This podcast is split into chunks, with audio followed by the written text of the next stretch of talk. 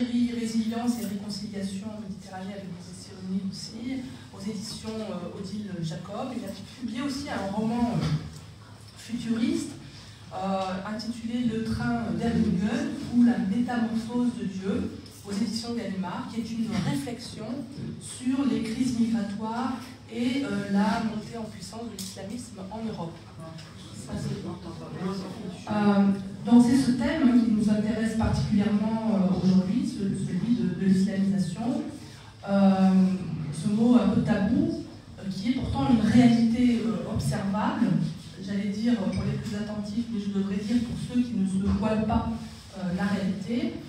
Euh, donc nous euh, recevons au Café Laïque et à l'Observatoire des fondamentalismes de nombreux témoignages de gens qui, heureusement, commencent à retrouver la parole, qui n'ont plus peur témoigner de ce qu'ils vivent dans leur quartier, dans leur travail, dans les secteurs sociaux, médicaux, dans la police, dans l'administration, dans les milieux sportifs harcèlement, intimidation, petite et grande lâcheté. Euh, nous connaissons euh, l'islamisme par ses effets, mais nous ne comprenons pas encore très bien comment il se déploie dans nos entourages, comment après avoir euh, terrorisé et réduit au silence un certain nombre de musulmans qui refusaient de se soumettre, ils s'y prennent pour faire silence autour d'eux. on ne comprend pas encore ce qu'ils veulent et ce qu'ils cherchent et jusqu'où ils sont prêts à aller. Alors nous avons besoin de l'expérience d'experts, de, personnes engagées et courageuses. Euh, et c'est évidemment le cas de notre invité. Alors la première question que je voudrais vous poser, Walem, euh, vous avez dit que ce qui est arrivé euh, en Algérie eh bien, par nous arriver en Europe. Alors peut-être pourriez-vous nous dire qu'est-ce qui s'est passé en, Algérie, comment l'islamisme s'est-il développé? Comment a-t-il euh, euh, conquis l'espace public? Et qu'est-ce qui vous fait penser que cela se produira en Europe, en Belgique notamment? Est-ce que les riches démocraties d'Europe de l'Ouest n'ont pas suffisamment d'expérience et l'immunité nécessaire pour se protéger contre l'islamisme? Euh, alors, il faudrait peut-être commencer par faire. Est-ce qu'on entend Je crois que ça marche pas.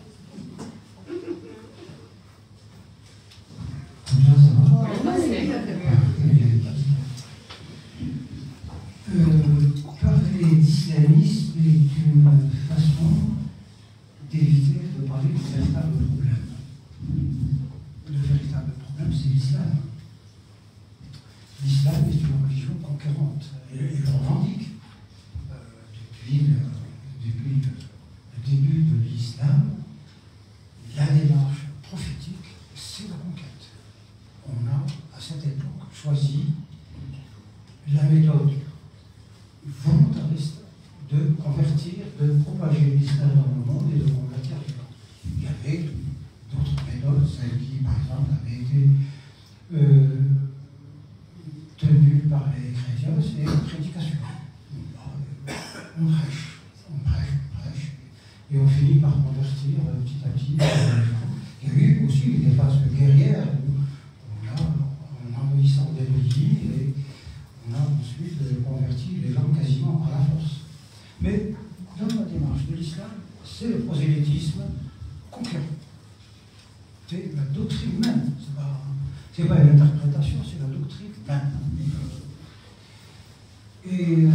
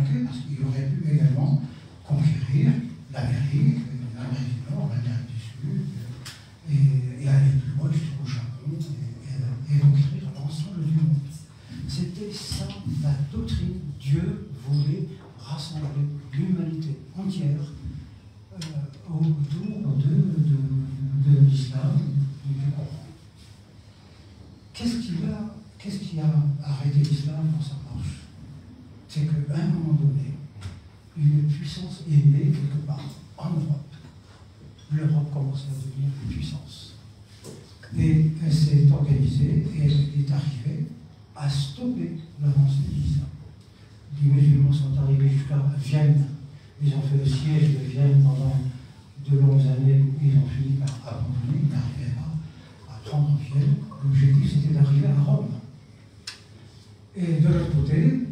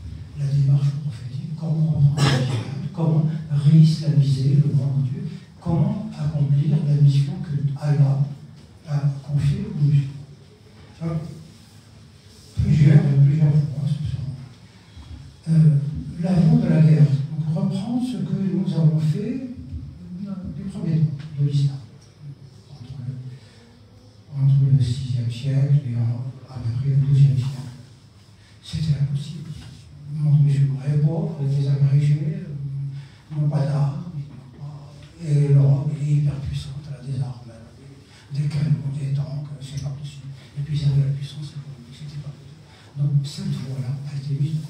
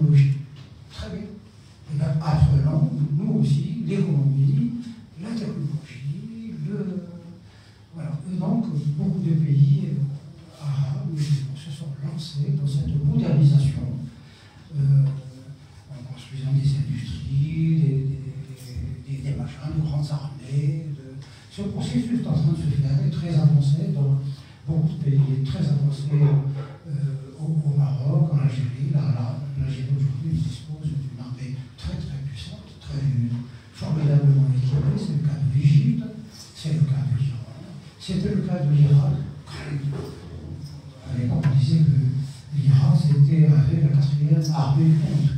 Mais bon, on a été détruite par les Américains, la Syrie avait une armée très puissante, mais là a été détruite parce que les Occidentaux se sont rendus compte qu'il fallait bloquer cette progression, cette modernisation dans les pays musulmans, puisqu'elle ne visait pas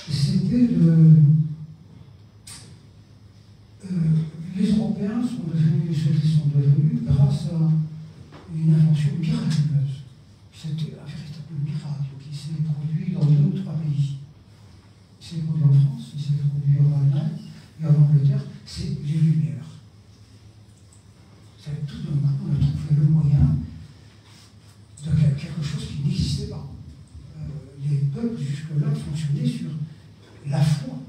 C'est la foi qui était le moteur de l'humanité. Et on a découvert que la science pouvait être les lumières, l'intelligence. Et c'est pour ça que les Occidentaux ont abandonné les religions, c'est fini, elles avaient joué leur rôle. Euh, voilà, on n'a plus besoin de christianisme, on n'a plus besoin de, tout cela, on a besoin de l'intelligence, du savoir-faire, etc. Et là, les, les musulmans, certains musulmans se disent, c'est ça qu'il faut faire, devenons intelligents. Et est né ce qu'on a appelé l'islam des Lumières. Et c'est comme ça qu'on a vu fleurir, euh, ici et là, des, euh, des, gens qui euh, ont, su d'abord apprendre des Occidentaux les Lumières, la philosophie, le truc, et puis les traduire en termes musulmans. Je vais donner un petit. c'est l'affaire de quelques-uns, mais il ne faut pas croire qu'il faut des, des armées pour faire avancer les choses. Quelquefois, une ou deux personnes suffisent. Un jour, les orientalistes, on est à la fin du XIXe siècle, les orientalistes qui se baladaient partout, qui découvraient l'Orient, sont débarquent en Afghanistan, voyage, par curiosité, et ils tombent sur un moment qui semblait, euh, qui, qui, parlait de, de, de manière très intelligente de l'islam, la révolution des idées. Euh, et, les, les orientalistes français qui, qui l'avaient découvert sont rentrés à Paris, ils ont dit Nous avons découvert en Afghanistan le Voltaire musulman. Et euh, ils l'ont invité. Alors, il s'appelait Jamel Din El-Afrani. Jamel Din, c'est le prénom, El-Afrani, l'Afghan. C'est pour ça que beaucoup de choses viennent d'Afghanistan. Pourquoi depuis 20 ans, 30 ans, l'Afghanistan, l'Afghanistan, soir C'est ce bonhomme-là. Ce bonhomme-là, qui, effectivement, comme Voltaire, pensait que le véritable moteur des sociétés, c'est l'intelligence et la culture. C'est pas les armes, c'est pas l'argent, c'est. Oui, il faut mettre. Ça fonctionne toujours Si, si, il faut mettre les verbes, voilà. c'est vrai que j'ai tendance à. Il faut me l'attacher avec. C'est pour ça que je vous conseille plutôt d'avoir des, des trucs. Euh, parce que là, des fois, on fait ça. Bon. me dit à la famille, est invité, il débarque à Paris. En quelques semaines, il est devenu la coqueluche de la France.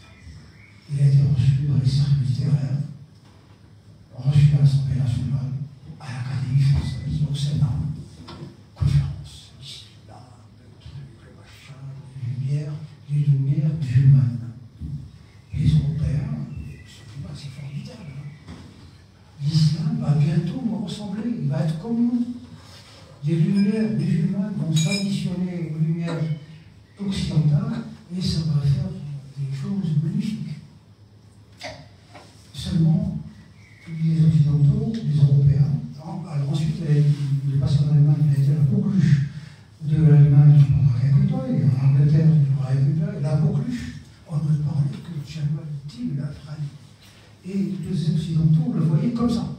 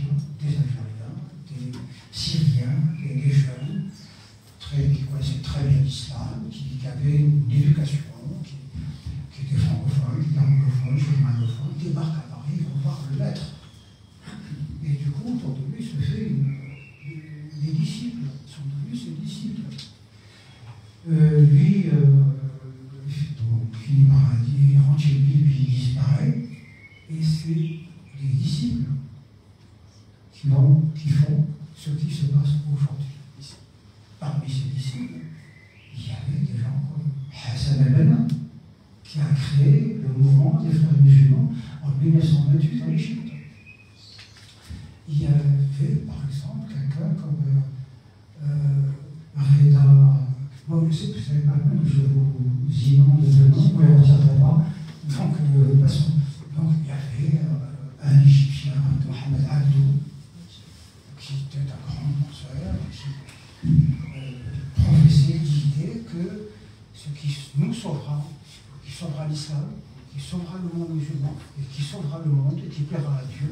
c'est l'intelligence de mes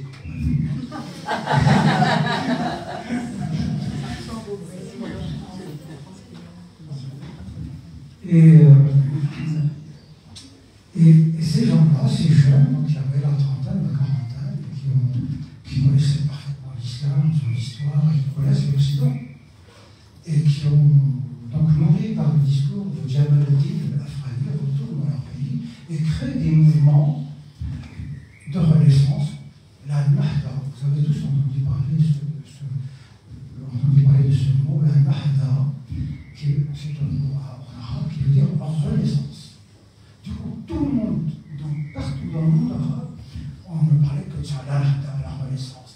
C'est pour ça qu'un euh, peu partout aujourd'hui dans les pays musulmans, il y a des partis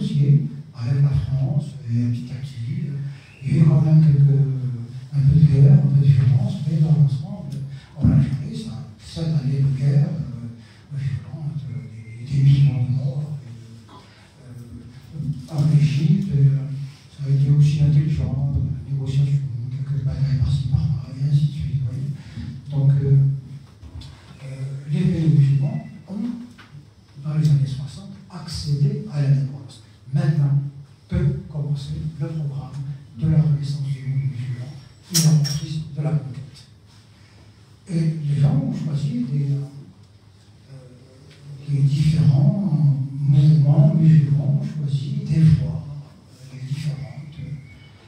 Euh, L'Iran, c'est carrément la forme guerrière. L'Iran ne pratique pas le terrorisme, ne pratique pas ceci, ne pratique pas cela, ne fait pas de prédication, rien. Ce qu'il veut, c'est mon armée. Mais comment ça se fait que ça marche et puis ça s'arrête?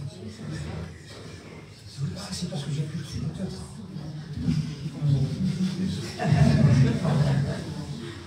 Euh,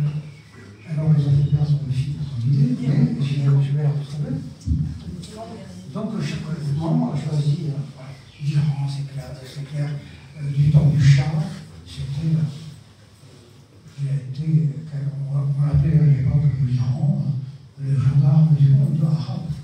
Les Américains ont déroulé cette mission. -là.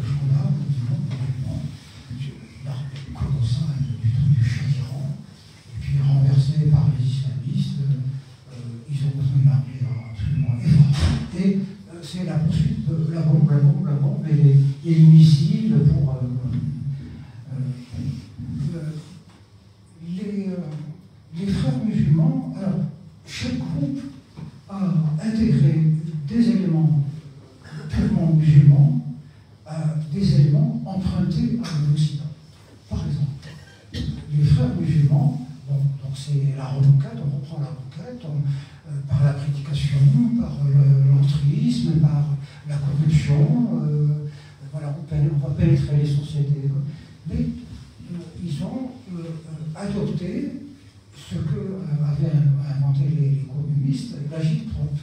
Le communisme s'était répandu dans le monde par la guerre.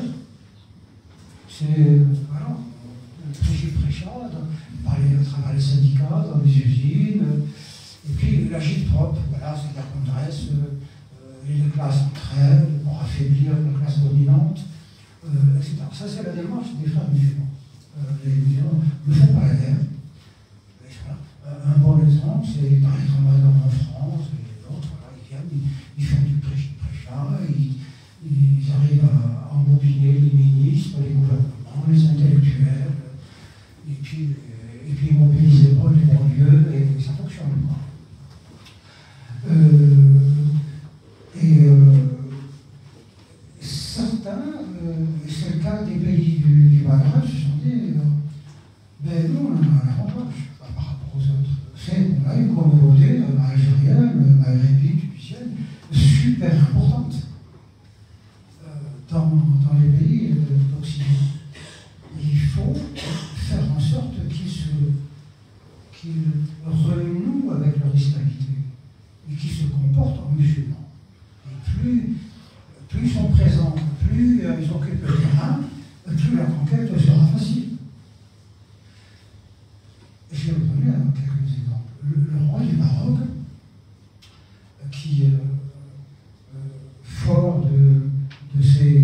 millions de, Marocains qui sont en France,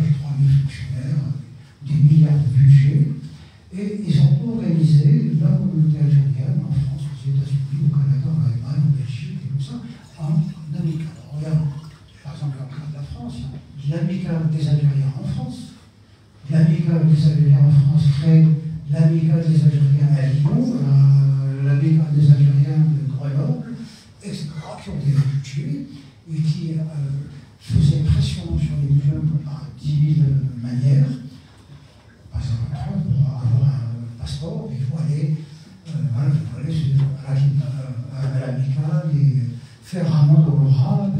Et comme ça, petit à petit, sur 20 ans, ils ont pu mobiliser euh, toute la communauté, notamment au niveau des ouvriers, au niveau des, des tout ça. Donc ils ont créé un volant qui permettait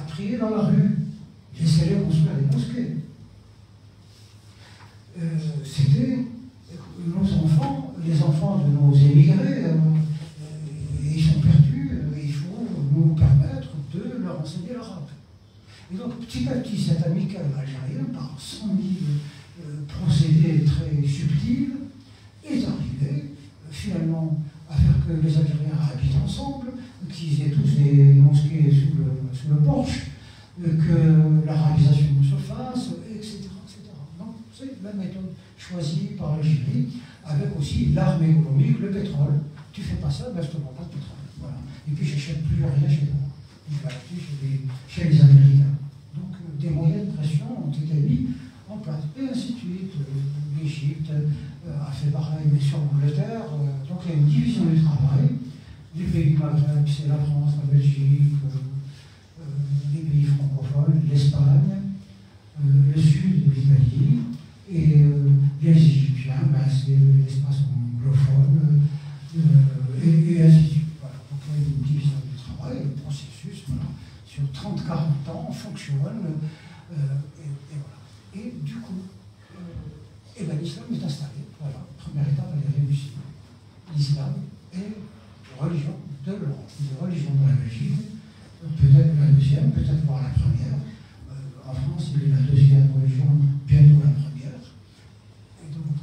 les buts initiaux, c'est-à-dire sauver l'islam de la dégénérescence, le libérer de la colonisation, lui donner des forces, de l'énergie pour reprendre la conquête, tout cela a été exécuté comme une partition de musique, et aujourd'hui, on en est là. Alors là, on a parlé de ce que font les, les, les tenants de l'islam. Mais c'est une partie à deux comment fait de l'autre côté les Anglais, les Français, les Allemands, les, Espagnols et, tout ça euh, D'abord, euh, ils n'ont pas compris le problème. C'est le principe même de la surpuissance. Quand on est puissant, on a l'impression que tous les restes sont faibles. La puissance économique, militaire, obnuile. Et on ne voit pas que l'autre. Vous connaissez tous le principe de Zénon, le paradoxe de Zénon. Zénon, philosophe grec qui, qui, a, qui démontré. C'est un paradoxe, c'est pas une réalité. C'est que vous ne pouvez jamais atteindre le but. Euh, Zénon, il le démontrer très simple. Il, prend, il parle d'Achille, un superbe guerrier, euh, quasiment un demi-dieu, immortel saute par le talon, et, qui euh, il imagine Achille en train de faire la course avec une tortue. Et puis, Zénon démontre que Achille ne vaincra jamais la torture pour peu que on donne une petite avance à la tortue, même si c'est de quelques mètres. Et comment il démontre ce paradoxe Il dit la, la tortue avance. Elle est là. Elle est arrivée là. Euh, là, Zénon démarre. Il arrive jusqu'à la tortue. Au moment où il arrive à côté de la tortue, la tortue a avancé d'un centimètre ou deux. Donc elle est toujours en tête.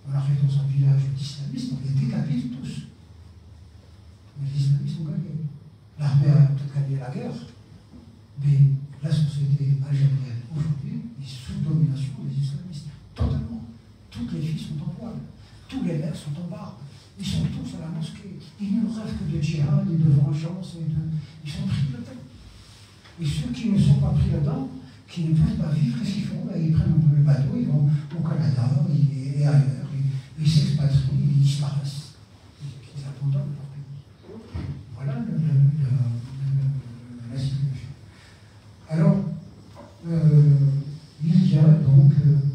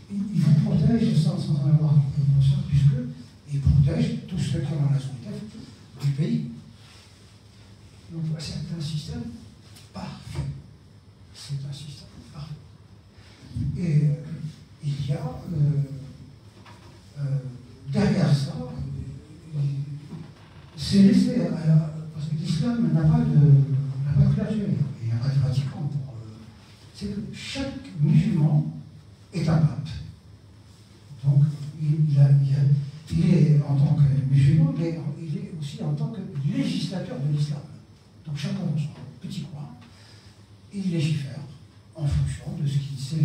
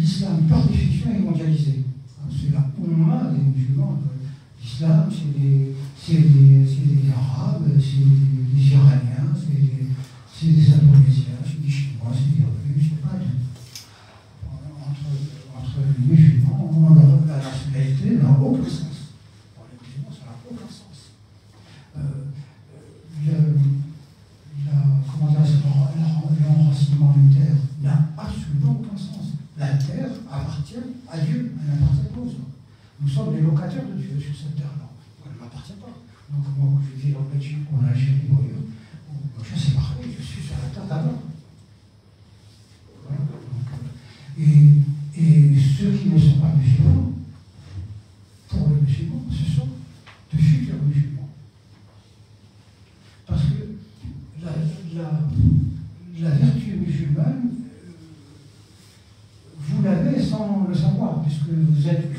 Dieu, d'Allah. Donc, euh, vous êtes en réalité musulmans, mais vous ne savez pas, vous avez fermé les yeux, entraîné dans le machin.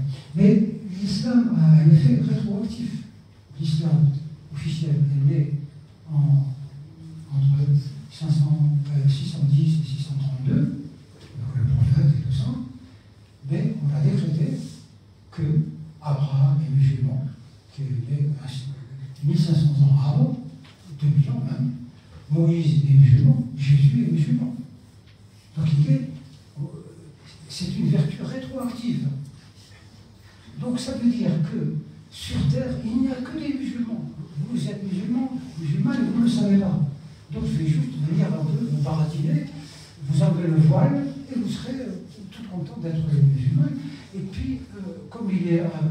effet rétroactif, euh, Abraham c'est Ibrahim, euh, Moïse c'est Moussa, Jésus c'est Isa, euh, et ainsi de suite. Donc, il n'y a que des musulmans sur Terre. Vous voyez, la difficulté de, ceux qui vous gouvernent ici en, en, Europe ne connaissent pas ces choses.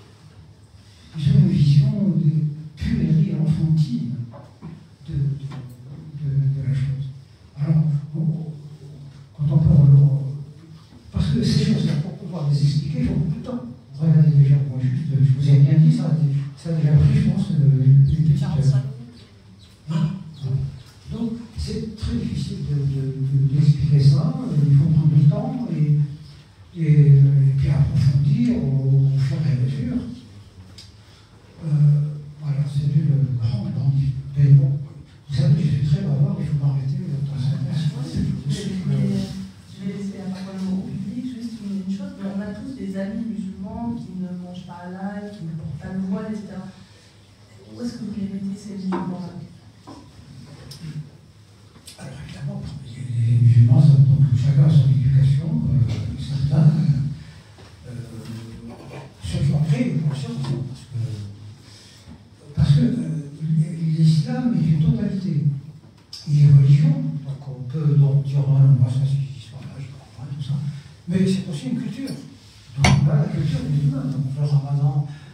Euh, tout, le monde le fait dans le village.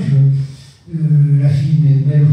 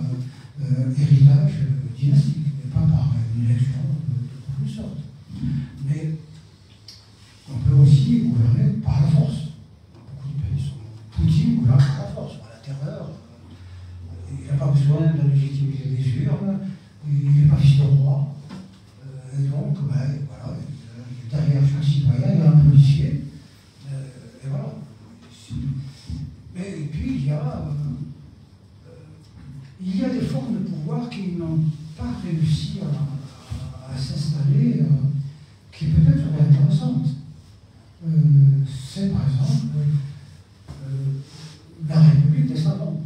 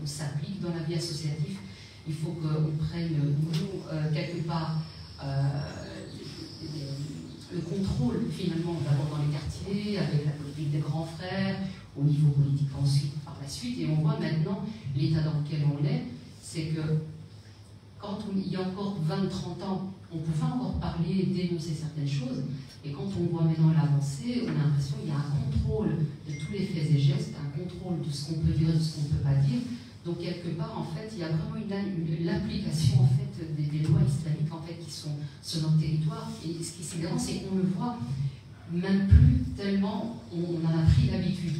Donc il y a des choses qui, parlent, qui, sont complètement euh, normales. Et, ce qui est assez étonnant, c'est que autant on a des personnalités euh, qui sont de confession musulmane, d'origine maghrébine, qui sont conscients de ça, qui se rendent bien compte, mais qui ne sont pas d'accord, qui ne peuvent pas en parler parce qu'ils voient bien les retours de bâton. Et puis de l'autre côté, nous avons des hommes et des femmes politiques qui, euh, pour une question, comme vous dites très bien, c'est-à-dire qu'à un moment donné, nous se bon, de toute façon, qu'est-ce qu'ils peuvent faire? On est dans des pays démocratiques, on a la loi du pays, alors que non, ils sont déjà au pouvoir, on les voit déjà dans les partis politiques, ils sèment la terreur, d'abord auprès de la communauté, mais aussi auprès de la population locale. On voit bien que tout le monde s'auto-censure, plus personne n'ose réellement parler, on ne sait pas si ce qu'on dit est raciste ou pas, est-ce qu'on est islamophobe ou pas, on entend à la télé, etc. On nous pointe du doigt. Personne n'a envie d'être mis à l'écart de la société. Donc il y a réellement une peur et donc c'est vraiment semer la terreur. Et finalement, ce qui s'est passé quelque part dans les pays du Maghreb, et notamment en Algérie, c'est-à-dire que vous, vous expliquez très bien comment petit à petit on est arrivé à basculer, on passe d'un échelon à un autre, et finalement, même ici, euh, en, en, Occident, en Europe, on y, on, y, est arrivé. Alors même si certains disent oui, non, ici c'est pas possible, on voit bien, on est dans un état de droit, etc. Mais concrètement, dans les faits, quand on est face à ces problématiques, localement dans certaines communes, on voit bien que c'est très difficile. On n'a pas l'oreille, on n'a pas l'écoute, parce que les partis politiques, bah, on sait que c'est dans certains quartiers, dans certaines communes, c'est plus de 50% des voix et des votes euh, musulmanes, donc on ne veut pas trop non plus heurter ces voies-là. Donc on se tait en pensant que de toute façon, euh, une fois qu'ils atteindront le pouvoir, on oubliera le côté religieux, tout le monde veut de l'argent. Alors que pas du tout, il y a un objectif derrière. Euh, c'est l'argent et le pouvoir qui servent l'islam. C'est pas l'islam qui va servir le pouvoir et l'argent. On est dans une autre logique. Donc nos politiques calculent très mal leur coût et finalement, de plus en plus, ils sont, un peu coincés. Donc plutôt que de reconnaître qu'ils ont été trop loin et qu'ils finalement ils ne savent plus quoi faire, ben, on continue à essayer de négocier avec des gens qui sont, comme vous le disiez très bien, très stratégiques, qui ont compris qu'il fallait faire des alliances, que ce soit avec des groupes LGBT, que ce soit avec euh, certains partis écologistes, avec les intersectionnels, les décoloniaux, etc. Mais leur objectif, ce n'est pas de rester avec eux au pouvoir ni de partager. Au final, c'est à un moment donné d'imposer leur idéologie, leur vision du monde. Et c'est pour ça aussi que nous, ici, on crée un espace pour dire venez en parler. Il faut que, les citoyens commencent à prendre conscience, à s'armer, comme le dit ma collègue. Euh, Florence Berger-Leclerc, à s'armer euh, pour savoir parler, se défendre et mieux exprimer aussi ce qu'on ressent. Parce que c'est quand même important aussi de pouvoir euh, exprimer son ressenti, ne pas basculer aussi dans l'autre extrême. C'est-à-dire que tout d'un coup, à partir du moment où on ne peut pas exprimer, on passe par l'acte de la violence. C'est de se dire maintenant, je vais dire les choses pour essayer de voir qu'est-ce qu'on peut faire concrètement, en sachant qu'en face de nous, ils ne se laisseront pas faire. Et que si ils retrouvent un mur en face, parce que Clairement, contrairement à la France, la Belgique, on a laissé les portes ouvertes, hein. c'est open bar, service à volonté. Mais à partir du moment où on va avoir des gens qui diront non, nous ne voulons pas de cette société-là, vous allez avoir des résistances. Et là, voilà, la confrontation va commencer à arriver. Ça peut être violent. Mais en même temps, ne croyez pas qu'en restant là les bras croisés, on ne va pas nous imposer notre idéologie. Et on ne va pas nous imposer cette violence, parce que la violence, elle sera là. On commence par le voilement des femmes. Exactement. Voilement des femmes.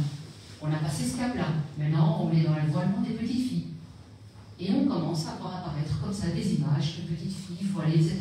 Et on doit trouver ça normal, au nom de la culture, au nom de l'ouverture, après tout c'est leur religion, etc.